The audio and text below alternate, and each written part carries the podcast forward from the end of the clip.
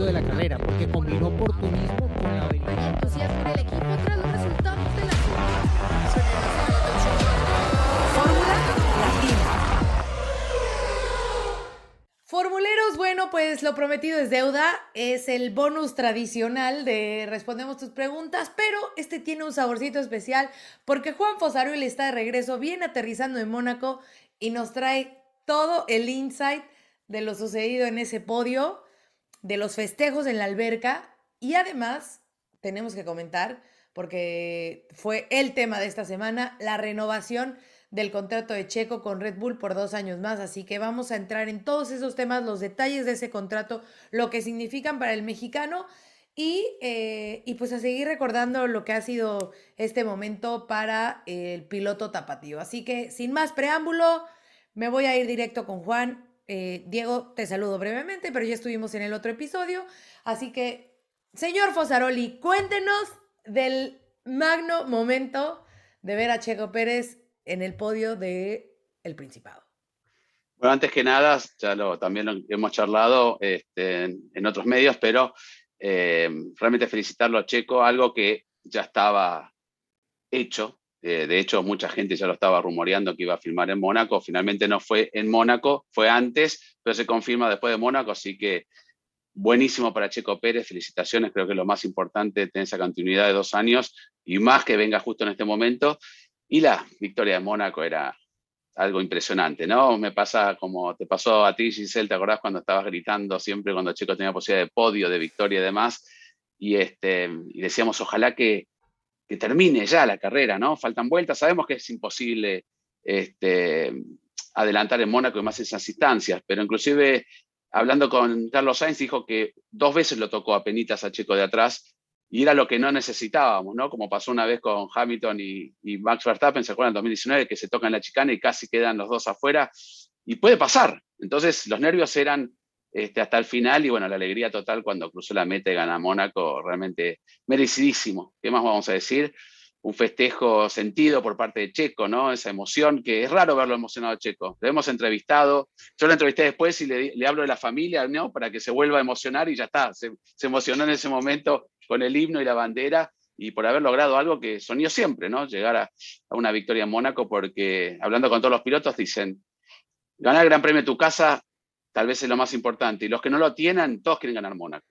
Por más que se critica el circuito, que tiene que estar, que no, que va lento, que las carreras son un trencito, etcétera, todo lo que quieran, pero ganar Mónaco es ganar una de las tres este, coronas, ¿no? Ya lo hemos hablado, Indy, también ganar Le Mans, y este, así que alegría total y una locura en el festejo. Habíamos hablado con Checo justo el jueves, nos mostró un poco el, el o el viernes, no me acuerdo ya, el Energy Station y fuimos a la piscina y hablábamos de ahí, ahí salió, bueno, si ganas, te vas a tirar, porque sabemos que a Checo le fue bien siempre en Mónaco, ¿no? Claro. Entonces, este, a partir de allí, bueno, los festejos descontrolados en algún momento porque Después se tiraron todos uno arriba del otro. Checo dijo, bueno, mejor salgo porque le faltaba que le aterrice un mecánico en la cabeza y, y, no puede correr la próxima carrera. Pero una alegría total, realmente sentida, ¿no? Por, porque ya sabemos lo que significa para Checo, cómo se ha recuperado de situaciones adversas y sigue ahí luchando y sobre todo esta edad que no es, no es eh, viejo, el viejo sabroso, pero ya en, Fórmula 1 muchos, eh, salvo que seas un... Veterano Sí, empieza a ser un veterano y mucho se le ha cortado la carrera justo en estos años. Entonces, él al revés, renovado por dos años y encima con la victoria de Mona con el cinturón, este, como en los boxeadores, ¿no? Eh, una alegría total. Así que muy contento, muy, pero muy contento. Pero por todos estás, los mexicanos y por nosotros. Te estás brincando una parte importante, porque justo con eso cerramos, que cerramos con tu video eh, eh, yo, el, el yo episodio me iba... pasado. Entonces quiero que nos digas ese No, porque momento yo, que, yo la que verdad todos que no. esperando que nos los cuentes. Checo me hacía en un momento, obviamente, el primer salto, él lo hace, se tiran otros participantes del equipo y en un momento me mira y me hace como que me voy a tirar. Y a mí me pareció un poco como desubicado si estaban todos ahí del equipo a tirarme ahí. No me iba a tirar hasta que, bueno, no es que necesitaba que Checo me empuje, pero yo iba, a, pero en el momento que viene Checo yo ya me estaba despojando de, de, de todas las cosas, porque hay cosas que, que, no son para el agua. Entonces, este, no me llegué a deshacerme del teléfono, le había dado a los chicos a Uli la billetera y cosas así, este, y me agarraron y también Felipe Magoff me ayudó el empujón, pero yo no me resistí, como se resistió así Felipe, este, dije al agua, era algo divertido inclusive, me parecía algo que no muchas veces se hace, ¿no? Festejar ahí con, un piloto que acaba de ganar Mónaco en el equipo Red Bull, que son el festejo más divertido de todos. Pues. Otros festejos así no hay en, la Fórmula 1, salvo en el Energy Station. Así que una alegría total. Lo primero que hice después fue sacar el teléfono para que no se ahogue y, grabar un poco en la piscina, que después lo voy a subir ese, lo vamos a subir acá en Fórmula Latina porque no anda el audio, pero porque se mojó todo el teléfono, pero sí se ven las imágenes ahí me hubiera quedado un par de horas ahí adentro, pero este, fue, fue muy divertido. No, pero Juan, te voy a decir algo y lo mencioné incluso en el, en el podcast eh, pasado, que, que me dio mucho gusto que estuvieras ahí, que lo pudieras vivir después de tantos años eh, tú a su lado, siguiéndolo y, y, reportando todo lo que pasa con Checo. Creo que te merecías también ser parte de este festejo. Estabas ahí representándonos a todos y, qué emoción que lo hayas vivido y que te haya tocado ese, ese gran premio, porque recuerdo cuando, pues, su primera victoria, ¿no? Que decíamos, ¿cómo no estuvimos ahí después Estamos de tanto? ahí, sí. Pero mira, te tocó Mónaco, que creo que es una de las más especiales, ya mencionábamos por qué. Así que, eh, qué bueno, qué bueno, me da gusto, Juan, que hayas estado ahí, que bueno, que hayas compartido con nosotros en tus redes todo lo que sucedió. Pero vamos a entrar ya en el tema. Quería una ah. sola cosa, agregar eso eh, me acuerdo su primer casi victoria, ¿no? Porque se sufrió cuando venía de, líder en, Malasia y bueno, finalmente se va un poco afuera eh, y gana Fernando Alonso y bueno, pero sale segundo Checo, que inclusive Checo quería festejar y festejamos ahí todos, pero se había ido todo el equipo, se Molilla, Kattenborg, Sauber, porque tenía un vuelo y no sé qué van a festejar con Checo, y que festejó un poco solo. Y me acordé, ¿no? De un festejo multitudinario de la victoria, porque también en Bahrein había pandemia, es un poco frío, ¿no? Bahrein para el festejo, pese. Y en Baku, bueno, sí, fue un poco más, obviamente, en un festejo normal, pero merecidísimo por Checo. Quería agregar eso porque sí, eh, nos generó alegría a todos y creo que va ahí en el, en el ascenso y viene Baku, ¿eh? viene Baku. Claro, está viviendo un gran momento Checo, Diego. Eh, bueno, ya lo decíamos ahora, su tercera victoria, con eso pues ya se vuelve el mejor mexicano en la historia de Fórmula 1, pero pues esa noticia, ¿no? Un contrato eh, multianual por dos años hasta el 2024 con Red Bull. Había tenido un contrato así en el pasado que fue justo con Racing Point, pero que pues no pudo durar más de los años debidos por, ya sabemos, la decisión de Lawrence Stroll de traer a Sebastián Vettel, que hoy le agradecemos, en el momento estábamos muy molestos, pero hoy le agradecemos por esa, esa decisión. Y eh, bueno, pues Checo está hasta el 2024. Y justo cuando subí al podio, que ya lo mencionaba un poco Juan, le dijo a Cristiano, eh, tal vez firmé muy pronto. Entonces, ya nos hacíamos a la idea de que había firmado ese, ese contrato, pero también es un tema de bonus, ¿no?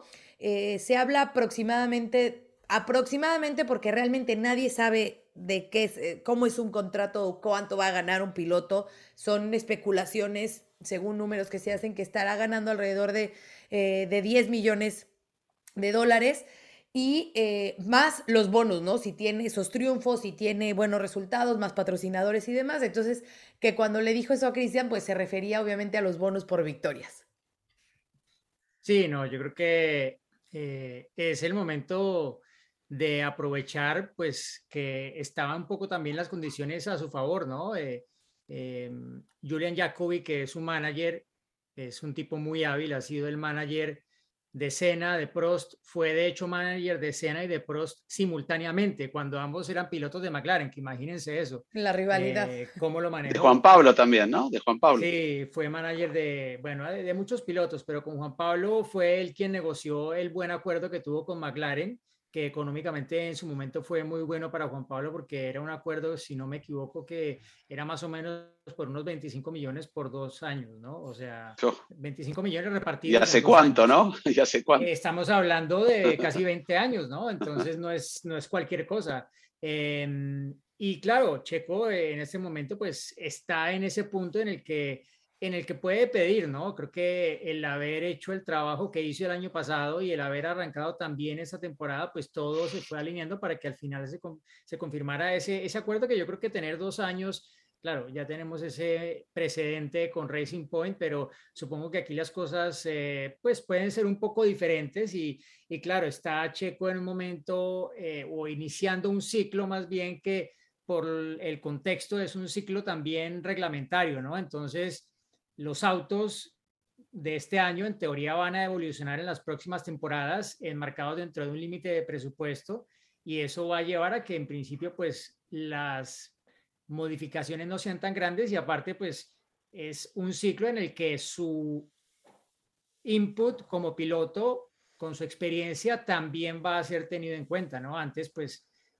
¿quién iba a decir? O sea, Gasly, Albon, ¿qué piloto iba a poder influenciar el desarrollo del, del Red Bull si no estaban dando la talla de su compañero de equipo, ¿no? Aquí Checo está en una situación bien diferente y creo que pues eso también seguramente le va a ayudar a, a mantener un poco ese edge que tiene ahora en esta temporada y que obviamente lo más importante es que lo pueda mantener a lo largo del año, ¿no? Creo que eh, hasta ahora lo que ha hecho para mí está un poco por encima de lo que por lo menos yo esperaba, ¿no? Que estuviéramos a esa altura de la temporada casi una tercera parte y que Checo esté a 15 puntos de, de Max Verstappen y que le haya ganado dos calificaciones de siete, que haya conseguido una pole apenas iniciando la temporada en Jeddah, todas esas cosas pienso que llegaron un poco sorpresivamente, pero también gracias a ese cambio reglamentario, a un auto diferente, a un Checo más adaptado al equipo, eh, utilizando mucho más ese entorno técnico que tiene de ser un equipo de punta. En fin, muchas cosas, ¿no? Nunca en la Fórmula 1 es una sola cosa, creo que es una suma de, de, varias cosas, pero lo bueno es que Checo, a pesar de haber corrido pues casi siempre, salvo ese año de McLaren para equipos chicos, pues ha sabido durante esa primera temporada entender lo que significaba estar con un equipo grande y sacar máximo provecho de, lo que significa estar ahí, ¿no? Y con este cambio reglamentario que aparte le ha caído bien, pues todo se ha dado para que eh, esté ahora enfocado en ese lapso que pienso yo será el más productivo para sus números en la Fórmula 1, ¿no? Eh, miraba el otro día, después del triunfo de Checo, que en términos de, de podio, si no me equivoco, Colombia está justo delante de México, pero Colombia con los podios de Montoya solamente y ahí viene Checo sumando, ¿no? Y claro, va a ser muy difícil que Colombia se mantenga ahí porque con estos dos años seguramente Checo con un auto de punta va a pasar por ahí de largo. Yo interpreté esta, esta firma de contrato de, de dos años como, como una valoración del equipo hacia el trabajo que ha venido haciendo Checo, ¿no? Porque si bien eh, lo, sabemos, los problemas o las complicaciones que había tenido Red Bull para encontrar un piloto que pudiera estar a la par de Max o que se le acercara o que estuviera en la pelea con él o junto a él para apoyarlo y lograr lo que, por ejemplo, se logró la temporada pasada. Y me parece que, que esta confianza que le dan a Checo de dos años más es que alinea todos los eslabones que el equipo estaba buscando, ¿no? Lo que buscaban en un piloto para ser parte de su equipo y que, eh, bueno, con lo que pasa ahora en Mónaco lo, lo define y lo marca aún más, ¿no?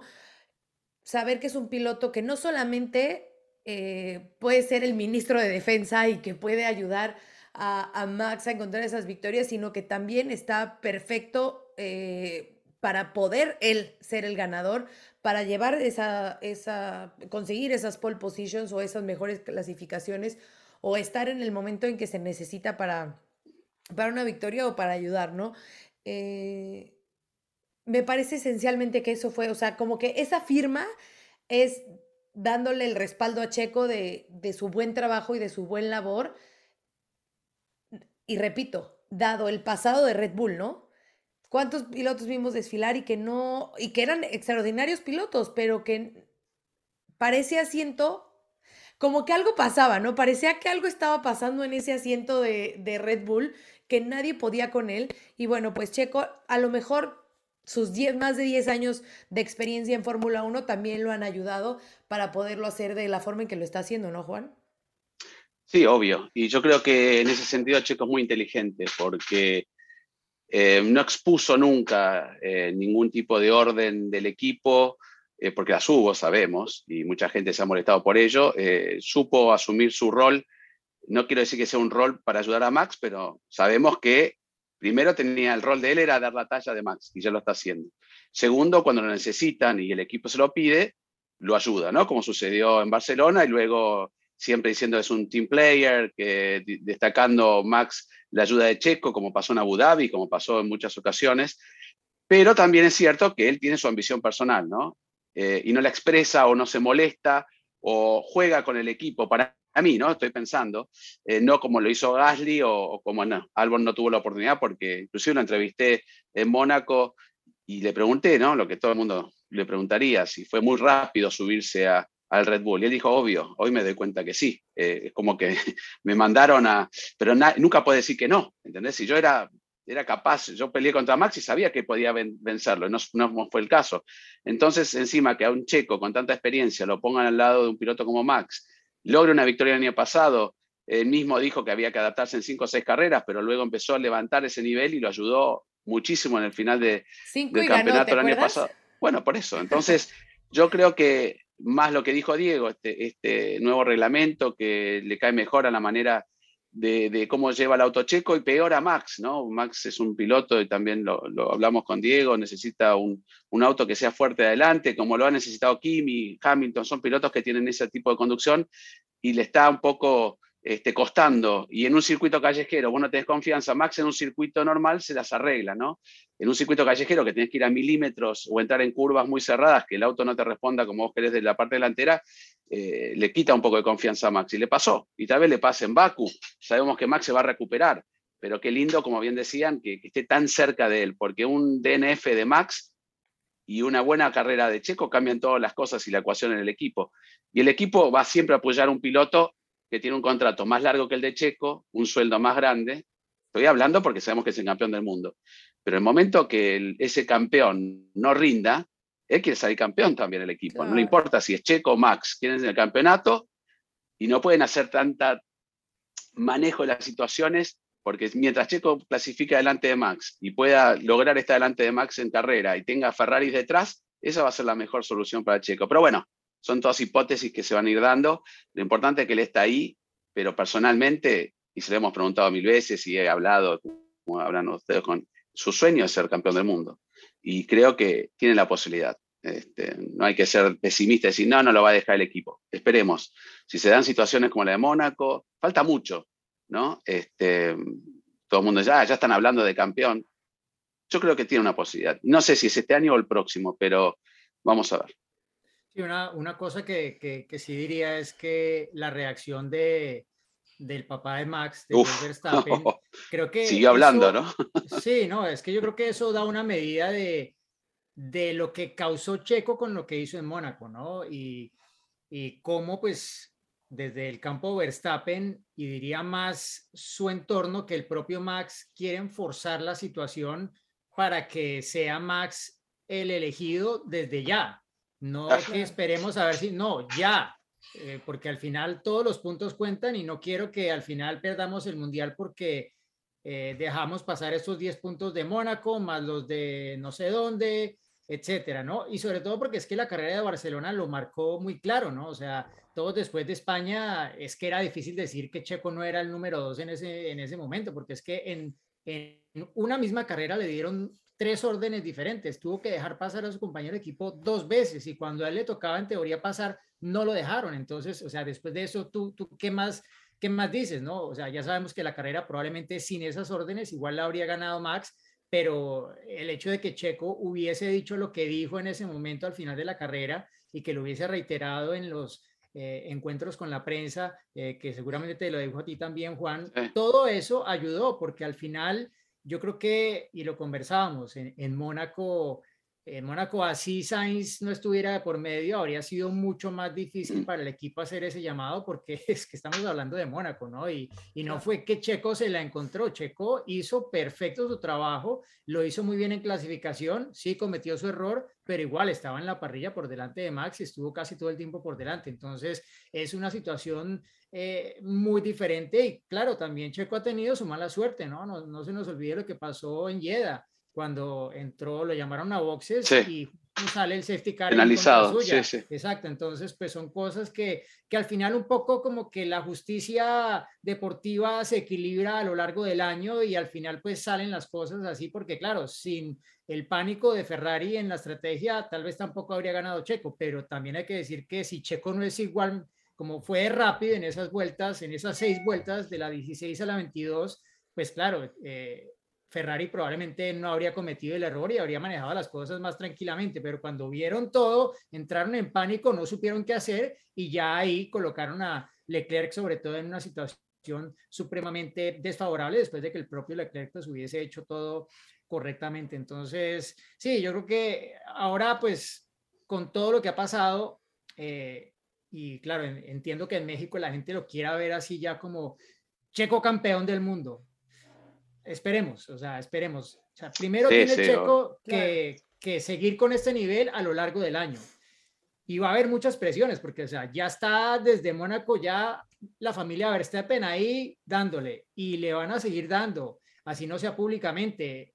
Eh, tras bambalinas van a seguir presionando porque esa parte de la labor de ellos, de su manager, de su papá, es asegurarse de que Max tenga lo mejor que se pueda y si se puede volcar el equipo completamente hacia él, pues van a tratar de hacerlo. Eso yo no tengo ninguna duda.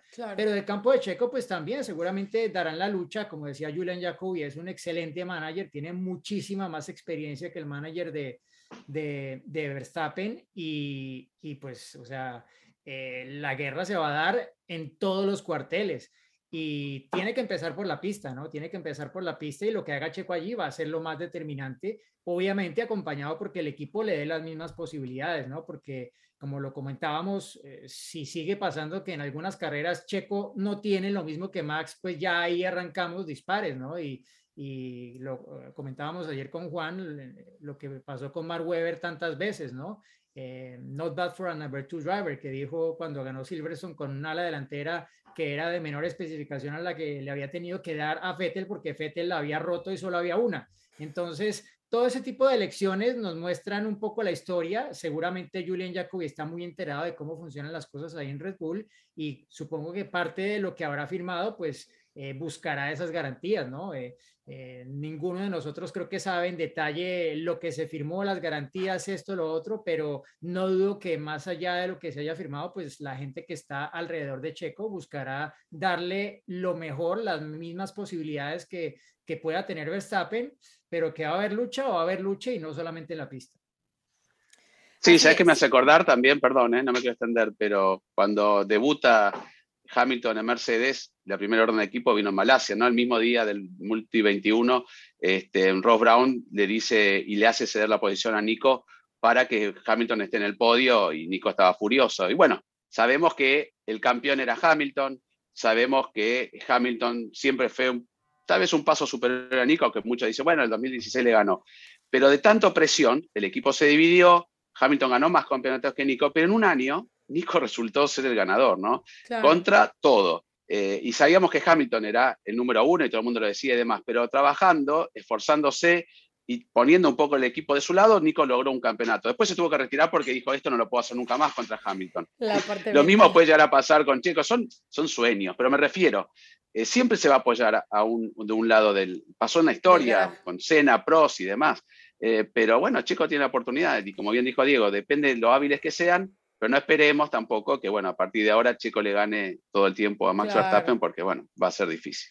No, la clave va a ser esa, ¿no? Como ya lo mencionaron, que, que, Checo pueda estar ahí en los momentos importantes para cuando Max tenga un error, él sobresalga y que a lo mejor también en los sábados en la clasificación tenga mejores tiempos que, que Max, ¿no? No, aparte se puede empezar a poner, no digo nervioso, pues los pilotos, pero presionado, ¿no?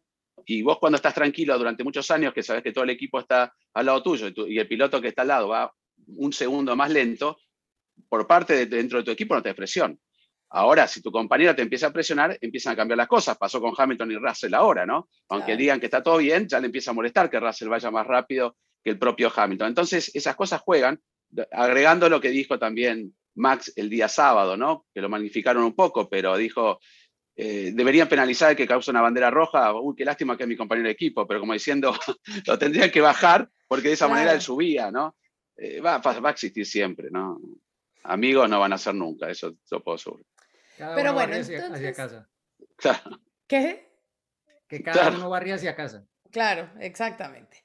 Pero bueno, entonces eh, ya tenemos el contrato, ya el festejo, ya cumplimos la parte que les debíamos, por decirlo así.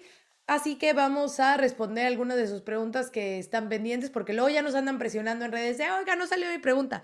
Pues cuando decimos que tenemos muchas, es en serio. Así que bueno, pues vamos a comenzar. Hola, ¿qué tal? Mi nombre es Emanuel García, soy de la ciudad de Toluca, en México. Mi pregunta es, ¿por qué la FIA decidió terminar la carrera con tiempo y no con las vueltas restantes de las 77 que marcaba el Gran Premio desde el inicio?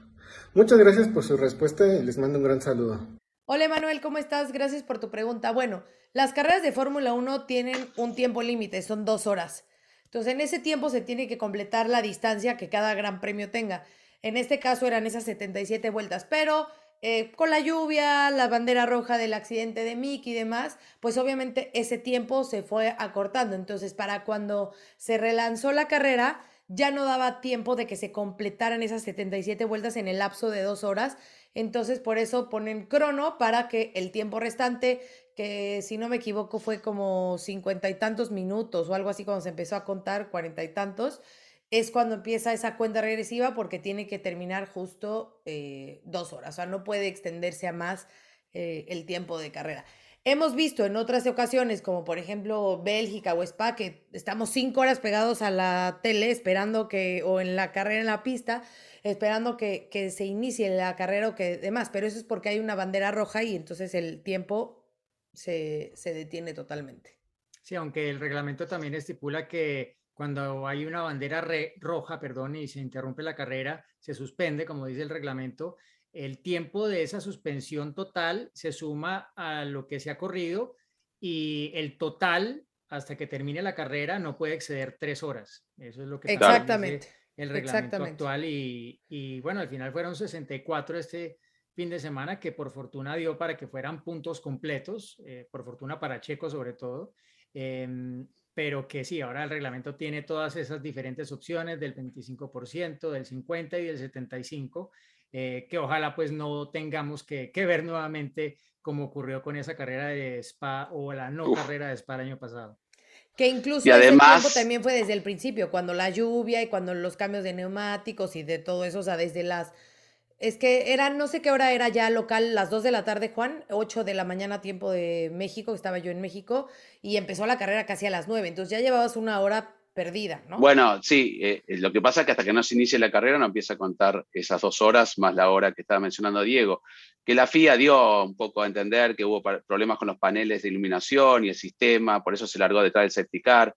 Luego en el reinicio, que eso lo destacó Diego en la transmisión, obviamente no se hizo de, eh, partida parada porque las condiciones de la pista no eran parejas para todos, entonces se hizo de vuelta con safety car. Dio ciertas explicaciones porque la gente se quejó este, por esa espera también, ¿no? Y no fue una espera porque las condiciones fueron empeorando, eso es lo que pasa a veces, ¿no? Pasó en Spa pensando que iba a, a cesar la lluvia, fue empeorando. Entonces, eso por eso los pilotos dijeron, pues no empezamos ahora. Y tuvieron razón, porque cuando en un momento ya no llovía más, pero fue por un problema técnico que no se empezó, por lo menos en lo que dio a conocer la Federación Internacional. Si no, todos hubiéramos querido que se empiece a la hora, analicen esa vuelta detrás de Septicar, pum, y se largue, pero bueno, hubo otras, otras este, por lo menos otros ponderantes que hicieron que la carrera se extendiera un poco más porque no había comenzado, entonces tuvimos una hora sin carrera hasta que se comenzó la, carrera. Exactamente. Lo único, lo único malo eh, que diría yo es que realmente en todo ese lapso, y creo que lo decías Juan en la transmisión, no,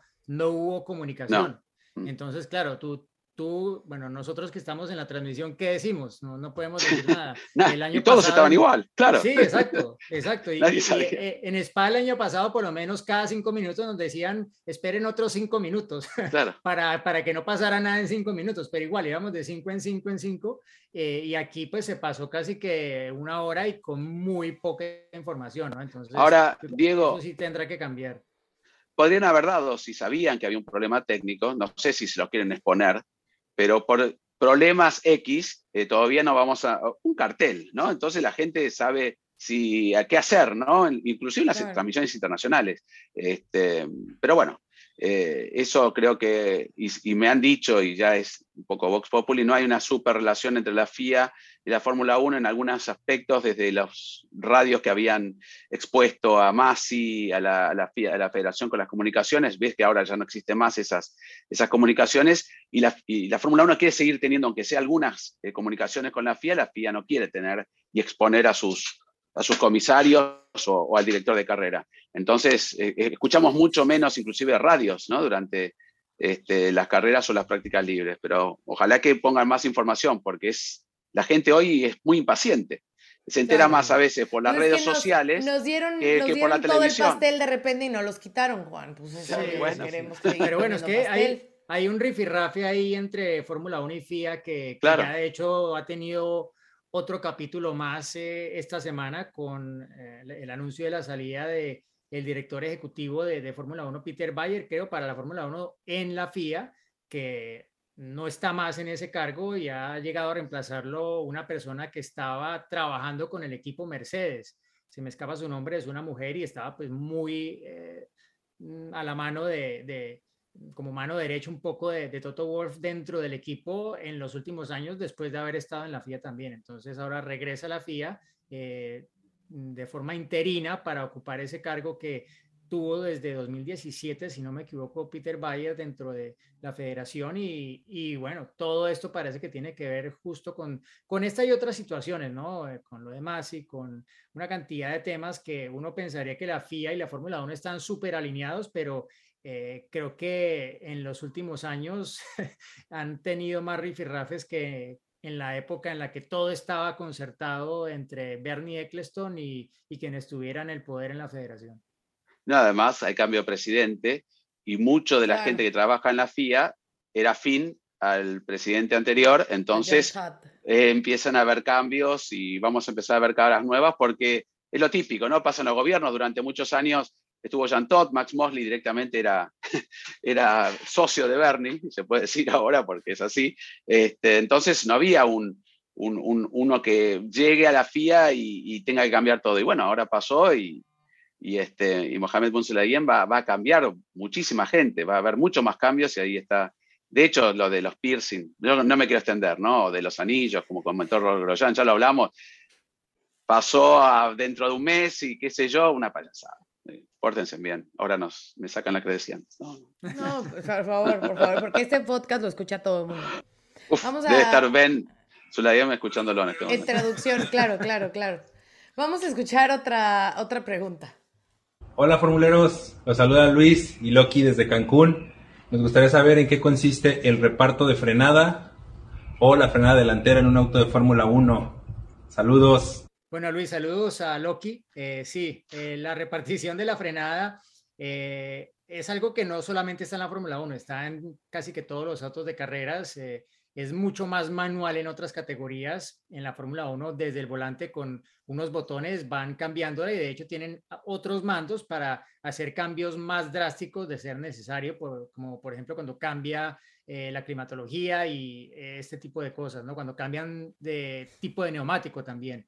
Entonces, eh, la repartición es simplemente cuánto se tiene de frenada adelante y cuánto se tiene atrás si es 50-50, 55-45, dependiendo de las condiciones. Y de hecho hoy en día, y esto es algo que un poco puso de moda Michael Schumacher hace años, eh, cuando él mismo ajustaba a la antigua usanza eh, el balance de frenado retirando la mano del volante eh, para darle vuelta a la perilla que justamente repartía esto entre las dos bombas, entre la bomba que va para los frenos delanteros y la que va para los frenos traseros. Bueno, él, eh, para cada curva cambiaba el balance de frenada y por ahí hay algunas vueltas, la, la, que hizo de Paul en Mónaco, que al final no quedó porque tenía esa sanción pendiente de la carrera anterior en, en Barcelona, se ve como él cada rato quita la mano del volante para hacer ese ajuste de, de frenada, ¿no? Y eh, esto pues ya es común, que lo optimizan y ya saben que para X curva tienen que cambiar eh, un 1, 2, 3, 4, 5% del balance de frenado para adelante o para atrás, ¿no? Y es eh, parte de pues hacer todo al límite para que salga la vuelta óptima. Y hay otro tipo de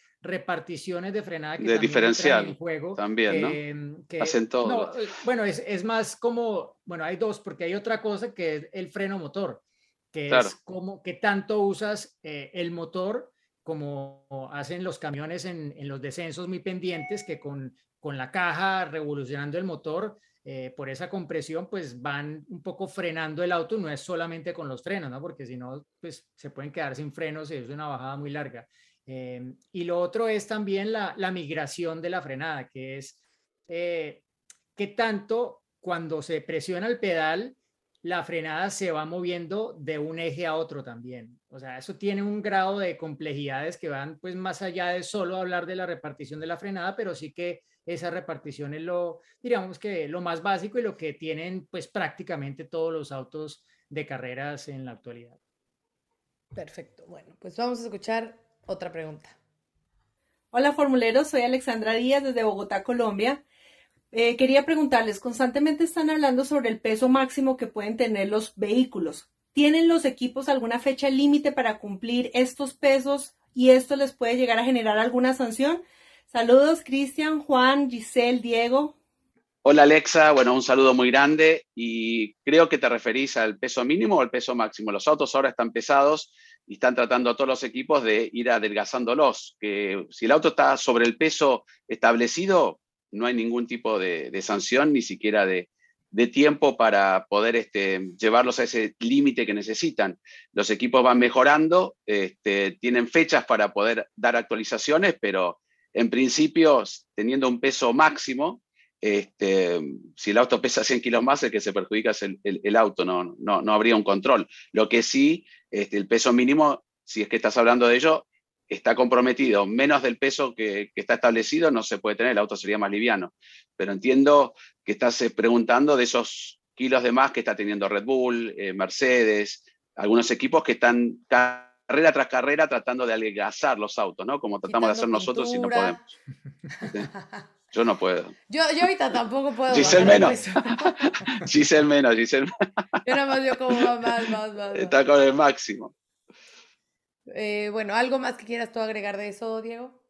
No, no, solo creo que ya lo explicó bien Juan, es, eh, sí, o sea, si un auto de Fórmula 1 al final de una carrera, de una sesión de calificación o en un, pesaje aleatorio está por debajo del peso, eso significa la descalificación inmediata, ¿no? Entonces, eh, por fortuna hoy están como lejos de ese problema porque el nuevo reglamento y los requerimientos de seguridad han significado que los autos, pues que muchas piezas necesitan de más material para cumplir con los requisitos de, de la FIA en términos de seguridad y eso pues ha llevado a que los autos, la mayoría, hayan estado por encima de ese peso mínimo. O sea, usualmente los autos nacen y están por debajo del peso límite o del peso mínimo más bien, pero este año ha pasado todo lo contrario. Han estado pasados y han estado tratando de, de quitarle esos kilitos de más para seguramente yo supongo que ya el año entrante con la nueva, con esta reglamentación que se mantendrá estable, ya pues veremos que al principio de la temporada estarán todos eh, empezando a colocar ese lastre, ese peso adicional para llegar al peso mínimo que en la actualidad pues muy pocos eh, tienen el, el, lujo de hacerlo.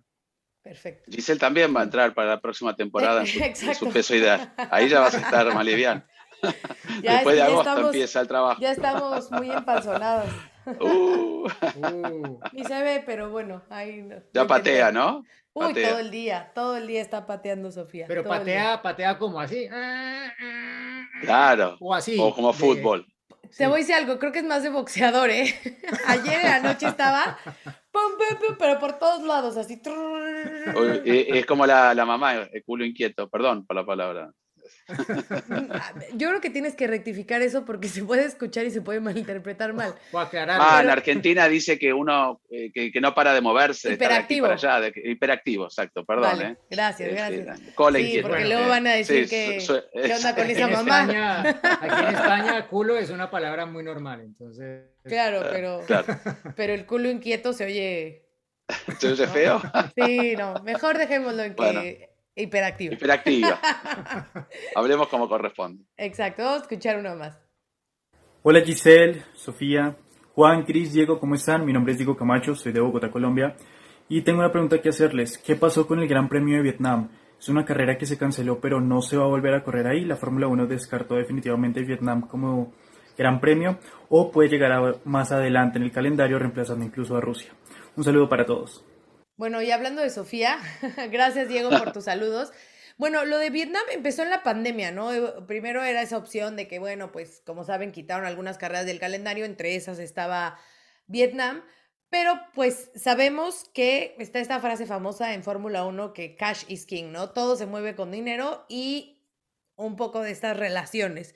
Entonces, eh, pues algo pasó con Vietnam que a lo mejor, pues no soltaron lo, lo que se necesitaba.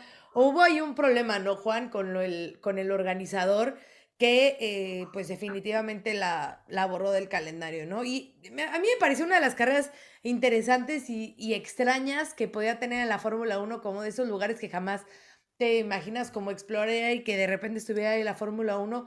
Pero sí, cuando normalmente una carrera se baja así del calendario, es por un tema económico, no, no por alguna otra cosa. Además, bueno, eh, Vietnam, como todo Asia y sobre todo desde China y demás, fue muy afectada por la pandemia, ¿no? Entonces, eh, bloquearon todo, todo, todo.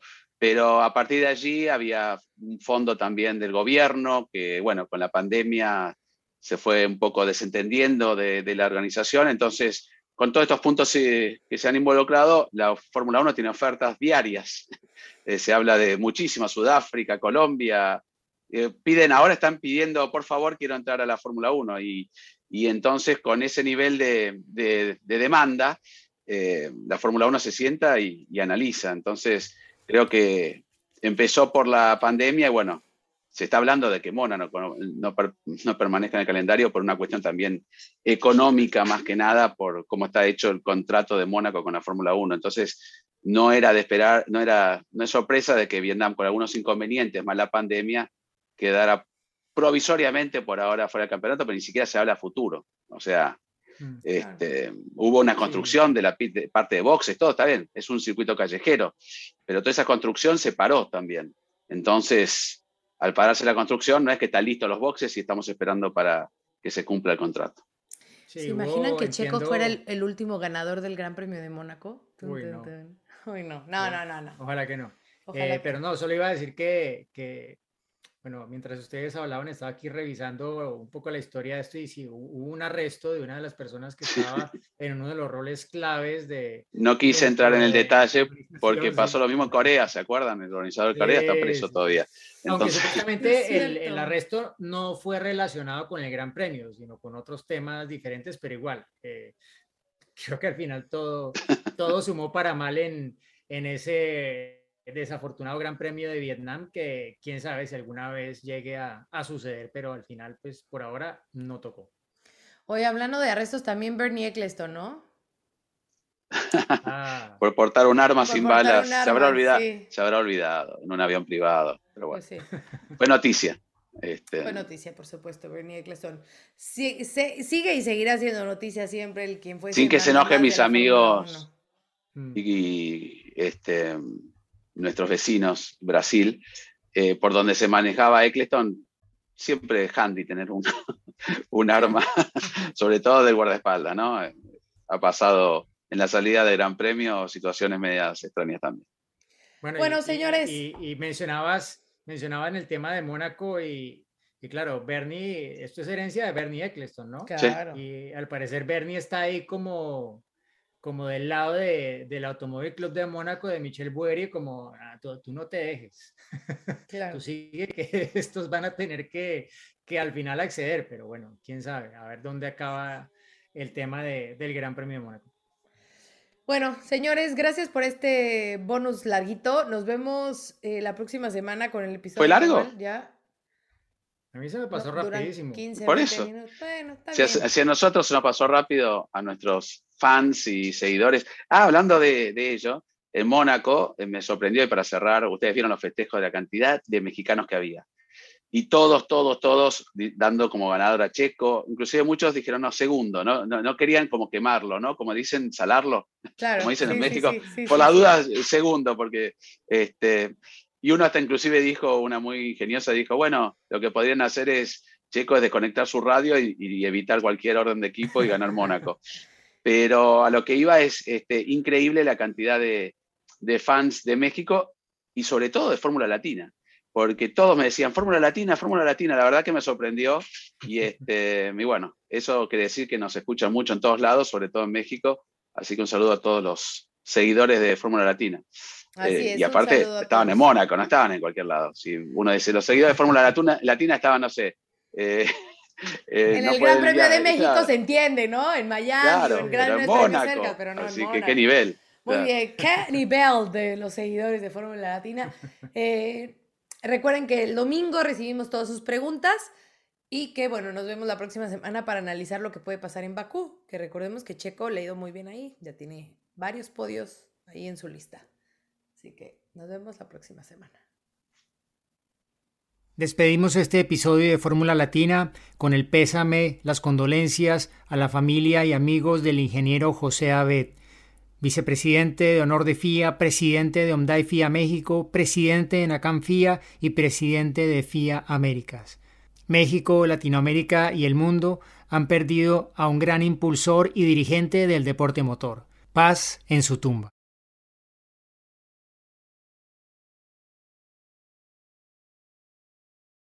With the Lucky Land slots, you can get lucky just about anywhere. This is your captain speaking. Uh, we've got clear runway and the weather's fine, but we're just going to circle up here a while and uh, get lucky.